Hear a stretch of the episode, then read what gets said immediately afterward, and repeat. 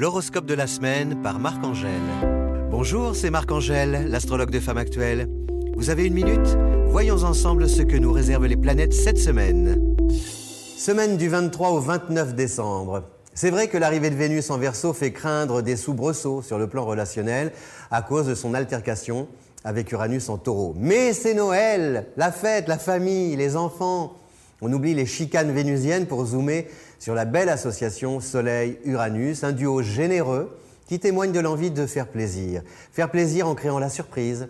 Fini l'éternel parfum sous le sapin, la dinde fourrée, la bûche glacée, place à la nouveauté, aux cadeaux personnalisés qui prouvent que l'on s'aime fort malgré les bisbilles et les désaccords. Ces planètes dites lentes, c'est-à-dire Soleil, Jupiter, Saturne, Pluton, en Capricorne, un signe de terre, ces planètes, elles nous invitent à arrêter le temps, pour photographier les bons moments dans notre mémoire, s'en souvenir et les faire rejaillir les jours de colère et les soirs de cafard, parce que le bonheur, c'est simple comme des clémentines que l'on mange à la fin des repas, du repas de Noël, comme un petit papa Noël qui ne se démode pas. Alors passez de très très très belles fêtes. Merci pour votre écoute.